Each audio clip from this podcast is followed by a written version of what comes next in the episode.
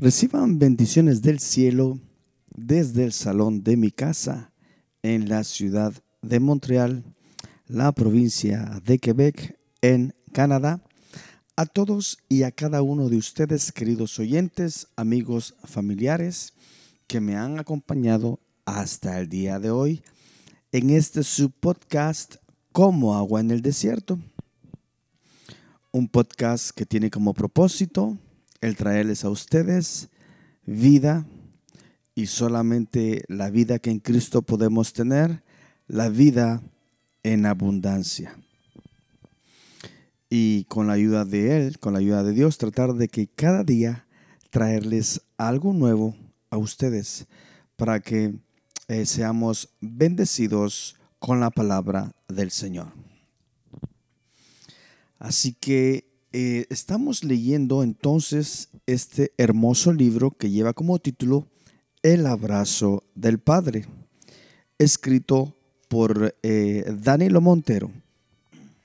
En su momento yo lo conocí como salmista, adorador, eh, ministro de alabanza y como quiera usted ponerle cualquier sinónimo, un siervo en la adoración. Eh, que llevaba, cuando yo lo conocí, llevaba muchos, llevó a mucha gente, a muchas iglesias, hasta la presencia del Señor a través de sus alabanzas, a través de las canciones, a través de los cantos que eh, entonó al Señor en aquel momento. Últimamente supe que no sé si todavía sigue siendo pastor de la iglesia de Lakewood Church en Estados Unidos. Eh, lo último que supe fue que había reemplazado o había hasta, lo habían puesto como, como pastor después que Marcos Witt había dejado ese puesto.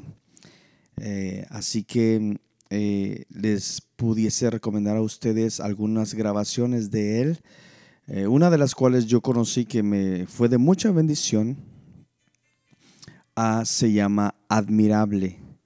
Es una, es una grabación eh, que la hizo con Canción Producciones, eh, en la casa disquera de, Marcos Witt.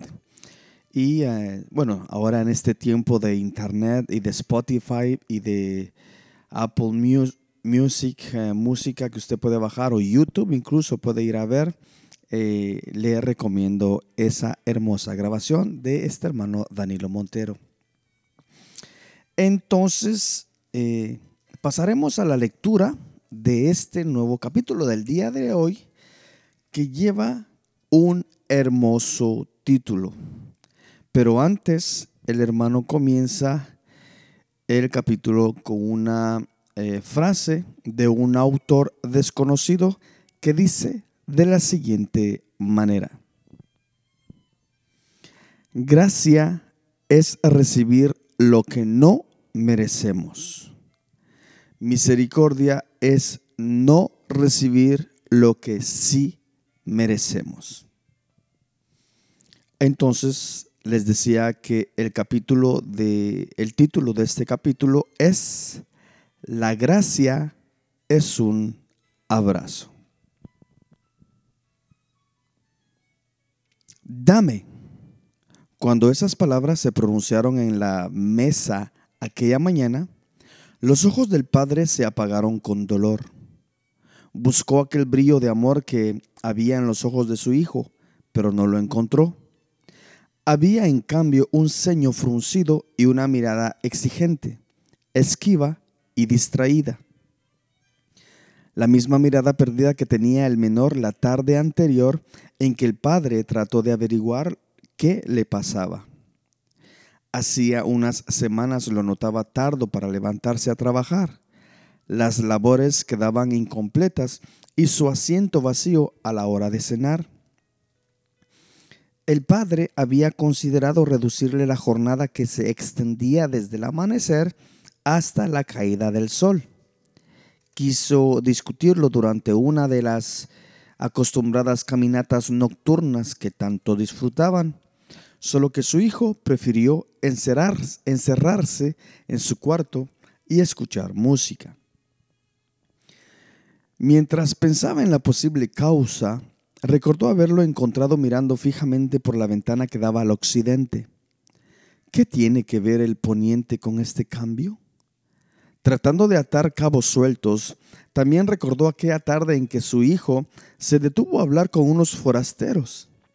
Parecían muy jóvenes y la conversación se extendió por mucho rato entre risas y bromas. Finalmente se retiraron mientras el joven los despedía con la mano en alto, como si se tratara de dejar ir a viejos amigos. Por la próxima hora, su hijo se quedaría recostado sobre la cerca que daba al camino, con las manos sosteniendo el rostro, como si soñara seducido por las luces lejanas de los montes del camino al oeste. No podía entender lo que pasaba. Le había dado todo el amor que le era posible expresar. Por ser, el menor, tuvo la dicha de dedicarle más tiempo que a su primogénito. Era el gozo de su vejez. Lo había visto crecer hasta convertirse en un joven fuerte, decidido y amoroso. Papá, ¿me escuchaste? preguntó el hijo molesto. Perdona, hijo, contestó rápidamente. Es que no entiendo. ¿Por qué querrías la herencia en estos momentos? ¿Es que necesitas algo? Sabes, lo que pidas lo tienes. Todo lo que hay en esta finca es tuyo. Lo sabes bien, ¿verdad? Continuó el padre diciendo, no es eso, papá. Es que estoy harto de vacas y cerdos. Antes todo me daba gusto, pero ahora lo he perdido. Siento que me estoy muriendo entre paja, rastrillos y baldes. Necesito un cambio. Quiero mi vida, mi propia vida. Hijo, tienes toda una vida asegurada aquí, con nosotros, replicó el padre mientras trataba de abrazarle. Suéltame, papá. Ya no soy un niño, ¿no lo ves? Me estoy asfixiando aquí. Mi vida se está apagando a tu lado, mientras afuera hay tanto que ver. ¿No has oído, papá? Continuó alterado su relato. Hay ciudades al otro lado de las montañas donde las luces nunca se apagan y los amigos nunca faltan. Me aburren estas paredes de madera, la comida siempre a la misma hora, las críticas de mi hermano, tus órdenes y mis torpes tareas. Quiero mi parte, quiero mi vida, tengo derecho a Hijo, esto me rompe el corazón. Sin embargo, no creo que eso te importe mucho. Te daré lo que pides. Solo respóndeme antes de irte. ¿Cuándo dejaste de amar esta casa de comunión? ¿Cómo es que el deleite de servirme se convirtió en fastidio? ¿Quién ha distraído tu atención y estorbado nuestra amistad? ¿Desde cuándo tu alma ha estado ausente de nuestra mesa? ¿Qué ventana ha seducido tus sentidos? ¿Qué ha tomado más importancia que nuestro encuentro? ¿Cuál es el fuego extraño que pudo más que el calor de mi presencia? Dime si es que lo sabes. Contéstame si es que te has dado cuenta. ¿Cuándo te pedí sacrificios en vez de devoción? ¿Es que te pedí servicio en vez de pasión? ¿Cuánto tiempo has vivido en mi casa, pero mirando por una ventana, ventana hacia afuera? ¿Cómo te has engañado a ti mismo? El viejo portón se escuchó sonar. El padre se asomó por la ventana mientras su hijo se alejaba conduciendo, dejando detrás una nube de polvo que se extendió hasta el horizonte. La casa se quedó en silencio, solamente se escuchó un sollozo y, desde afuera, los jornaleros recuerdan haber visto una sombra, la silueta inerte del padre que se quedó orando como pegado ahí hasta que llegó la noche, junto a la ventana que daba al poniente. Luces parpadeantes y avenidas saturadas, chasquidos de zapatos que corren de un lado a otro. Oferta, bienvenido, pruébalo ya. Se escucha el sonido metálico de las monedas y el campanear de las máquinas. Moda de verano, happy hour, risas y bips que anunciaban la medianoche. Las miradas que hablan, vestuarios que insinúan. Ya es de noche, es de día otra vez. Ya llegó el viernes y es domingo una vez más.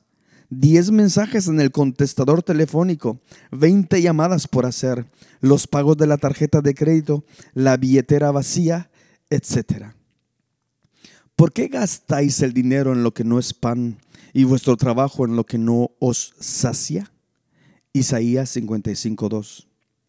Y cuando todo lo hubo malgastado, vino una gran hambre en aquella provincia y comenzó a faltarle. Lucas 15:14.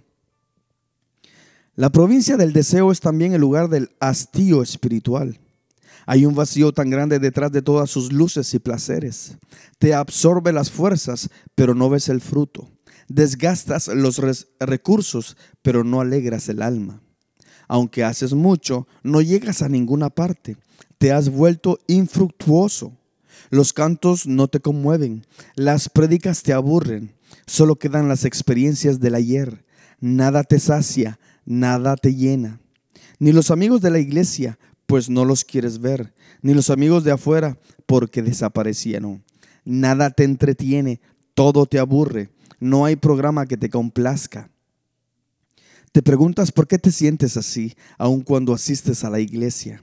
Es que no te has dado cuenta que aunque visites la casa del Padre, estás viviendo en una provincia lejana. Padeces de anemia espiritual y no lo sabes. Te sucedió lo que a los creyentes de Éfeso. Yo conozco tus obras y tu arduo trabajo y paciencia. Y has sufrido y has tenido paciencia y has trabajado arduamente por amor de mi nombre y no has desmayado. Pero tengo contra ti que has dejado tu primer amor. Apocalipsis 2 del 2 al 4. Has vivido en el proceso silencioso del deterioro de la fe. Este es un tiempo en el que sufres los síntomas, pero no siempre te percatas de cuál es la causa. La provincia lejana es un lugar donde sirves obsesivamente, pero no encuentras reposo. Te faltan fuerzas para orar, careces de fe para pedir y ni tienes ganas de cantar. Y fue y se arrimó a uno de los ciudadanos de aquella tierra el cual le envió a su hacienda para que apacentase cerdos, y deseaba llenar su vientre de, las algarrobas que comían los cerdos, pero nadie le daba. Lucas 15:15. La provincia lejana es un estado del corazón que nos lleva a la degradación. Aquel que huía del trabajo de la finca, al trabajo de la finca vino a dar, sometido ahora a la fuerza, deseando la basura misma la historia del hijo pródigo es también nuestra historia. El relato de muchos hijos de ministros que dejaron la casa de sus padres para malgastar sus recursos espirituales. Es la radiografía del corazón religioso que aunque está físicamente presente en la casa, tiene el alma seducida por las luces lejanas. La senda del pródigo es la del corazón tibio de la iglesia, un camino interior por donde hemos descendido casi sin darnos cuenta. Al despertar del estupor espiritual, nos hemos encontrado comiendo las obras, pero no supimos cómo llegamos ahí. Es que no sucedió de la noche a la mañana, fue un proceso lento, a veces de años. Cuando el joven rey Ezequías subió al trono, comienza un proceso de renovación espiritual. Al llamar a los líderes al arrepentimiento, les deja saber cómo habían llegado al estado de enfermedad espiritual que padecían. Porque nuestros padres se han revelado y han hecho lo malo ante los ojos de Jehová nuestro Dios, porque le dejaron y apartaron sus rostros del tabernáculo de Jehová y le volvieron las espaldas, y aún cerraron las puertas del pórtico y apagaron las lámparas, no quemaron incienso ni sacrificaron holocausto en el santuario al Dios de Israel. Segunda de Crónicas 29 del 6 al 7. Como ves, el decaimiento espiritual es un proceso que paulatinamente nos lleva del desinterés ligero a la rebelión abierta. Pero ¿cómo salimos de ahí? Dichosamente, la historia no termina aquí. En los primeros versículos se describen tres principios de restauración para el corazón de un hijo pródigo. Uno, descubre tu condición espiritual real y volviendo en sí. Lucas 15, 17. Cuando esto sucede es como si de pronto se te cayera una, una venda de los ojos. Alguien apasionado por Dios te hará sentir por un témpano de hielo. Quizás un simple canto o una palabra te hará despertar del sueño. Cuando a los 19 años regresé al camino del Señor, alguien me regaló el cassette de un pianista y cantante norteamericano llamado Kate Green. El nombre del disco era No Compromise. Sus palabras entraron en mi alma tibia como un rayo de confrontación y exhortación. Su voz profética me hizo llorar y estremecerme delante de Dios. Muchos años después tuve el privilegio de experimentar algo similar cuando escuché el disco de Marcos Vidal titulado Buscadme y viviréis. Al oír las primeras líneas caí al suelo entre lágrimas pidiendo al Señor que avivara mi vida otra vez. Recuerda, por tanto, de dónde has caído y arrepiéntete. Apocalipsis 2:5. No hay peor enfermedad de la que no reconoces. Esa fue la desgracia de la iglesia de la Odisea. Creía estar muy bien, pero su situación espiritual era gravísima.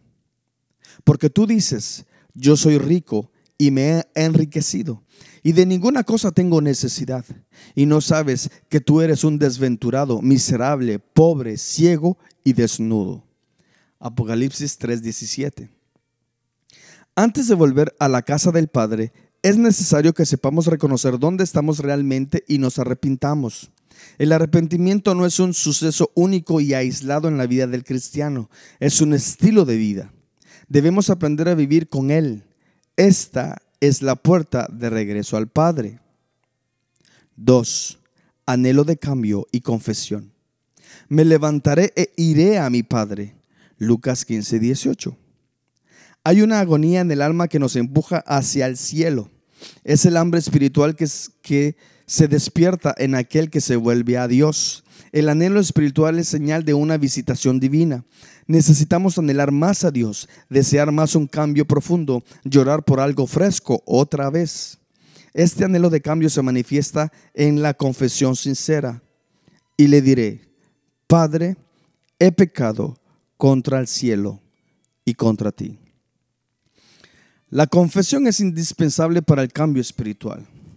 Recuerda lo inútil de la oración del fariseo porque era incapaz de reconocer su bancarrota espiritual. En contraste, la confesión del publicano ganó la gracia transformadora de Dios. Es necesario que llamemos al pecado por su propio nombre. Mientras atribuyamos nuestros fracasos a otros, estaremos en obscuridad espiritual hablaremos más sobre el papel de la confesión en el próximo capítulo. Decisión. Y levantándose, vino a su padre. Podemos llorar toda la vida nuestras faltas, pero nada cambiará hasta que nos determinemos a seguir un nuevo rumbo.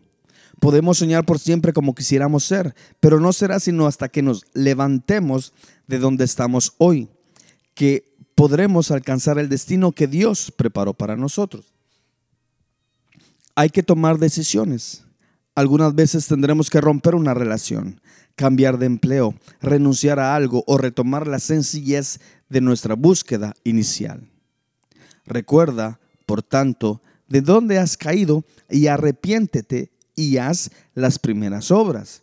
Apocalipsis 2.5. De regreso a casa.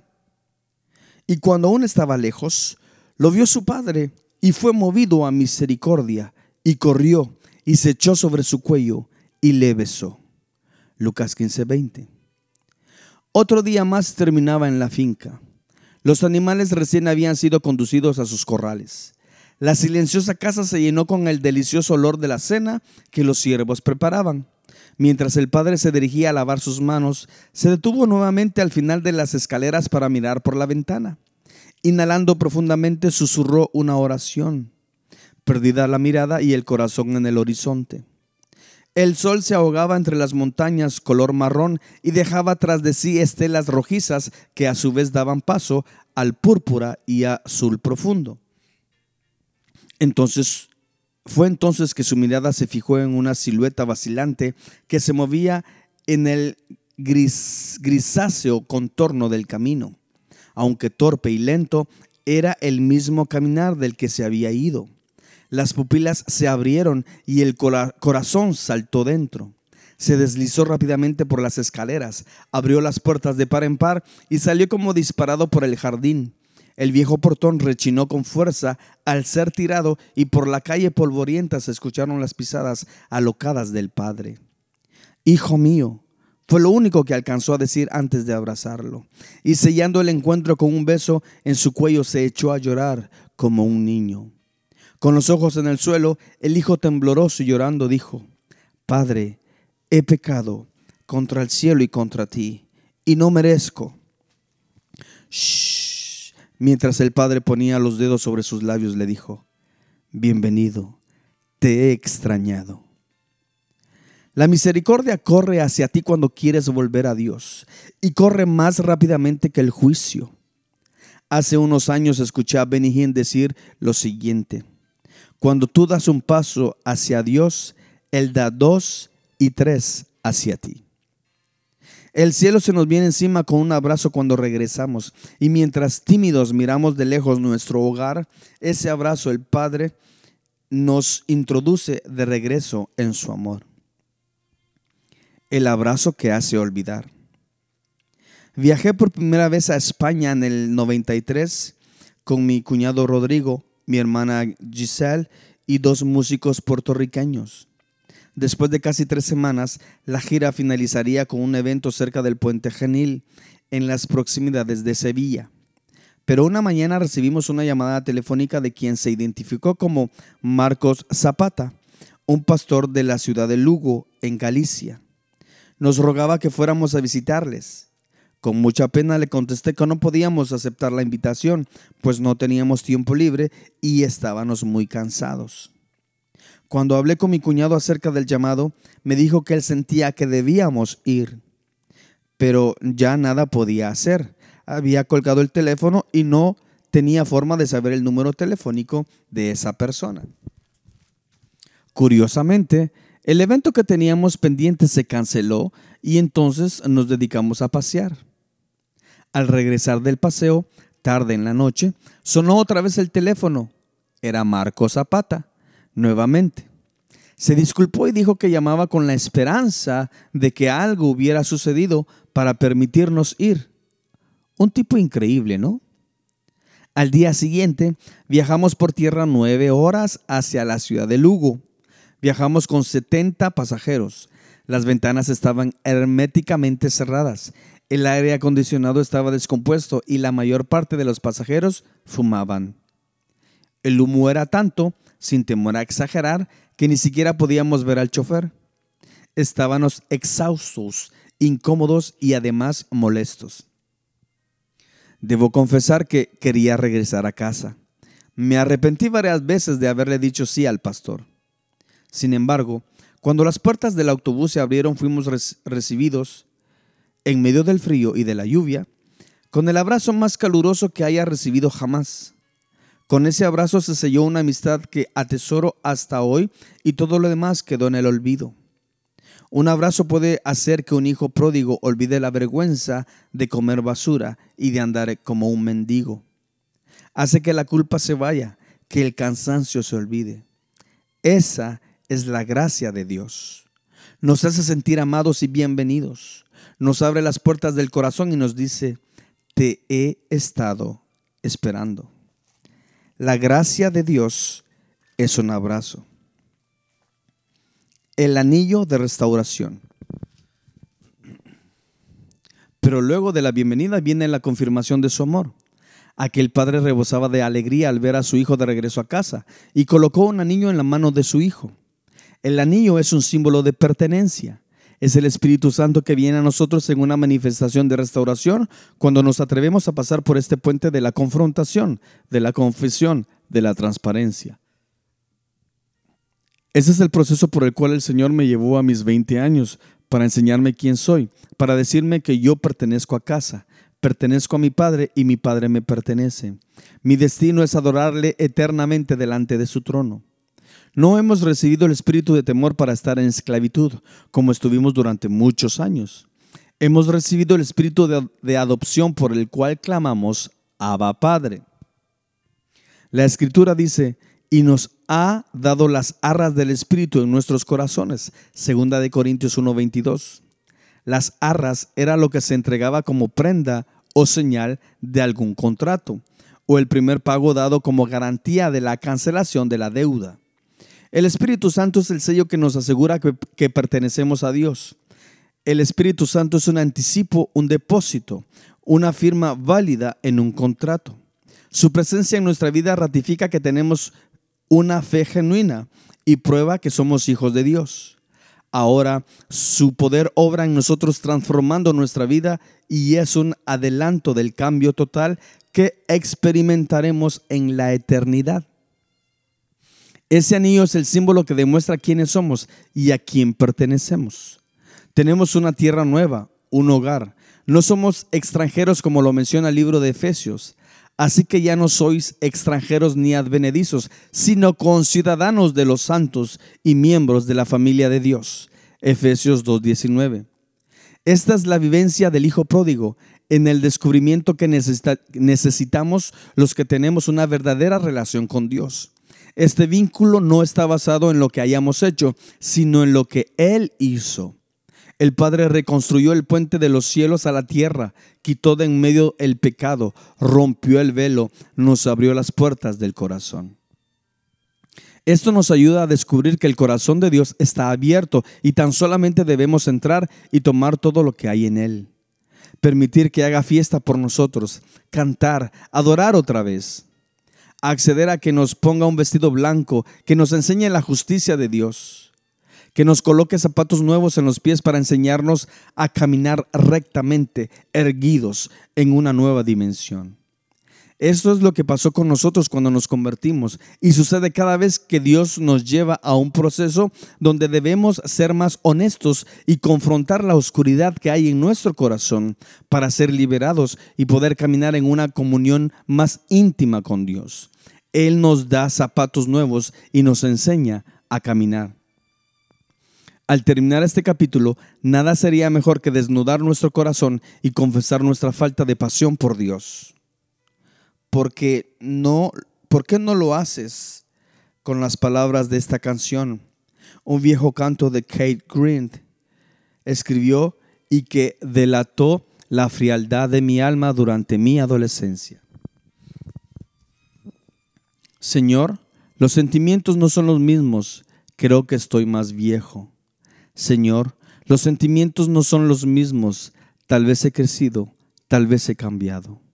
Y como deseo que me hubieran explicado que al crecer debe uno recordar que nada permanece. Solamente la gracia de Dios que me guarda en Jesús.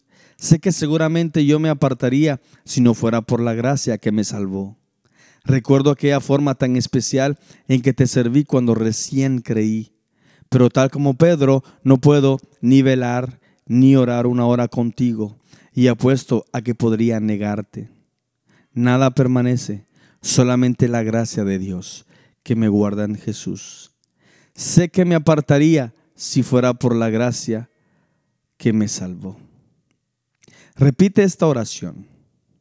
Padre amado, tú eres el eterno, aquel que nunca cambia y que permanece inmutable a ti me acerco. Tengo que admitir que mi alma cambia como las hojas con las estaciones. Mis ojos se distrajeron, mi pasión se enfrió y mi alma ha vivido en una provincia alejada de ti por mucho tiempo. Estoy de regreso a ti, a donde pertenezco. Que se encienda mi alma por fuego puro, que mis ojos se limpien con tu luz, que mis pasos se afirmen con tu gracia y que mi alma descanse segura de nuevo en ti. Con esta oración entonces terminamos la lectura de este hermoso capítulo y de este hermoso libro, El abrazo del Padre. Cómo encontrar la comunión genuina con Dios. Reciban bendiciones del cielo a todos y a cada uno de ustedes. Y nos vemos en la próxima.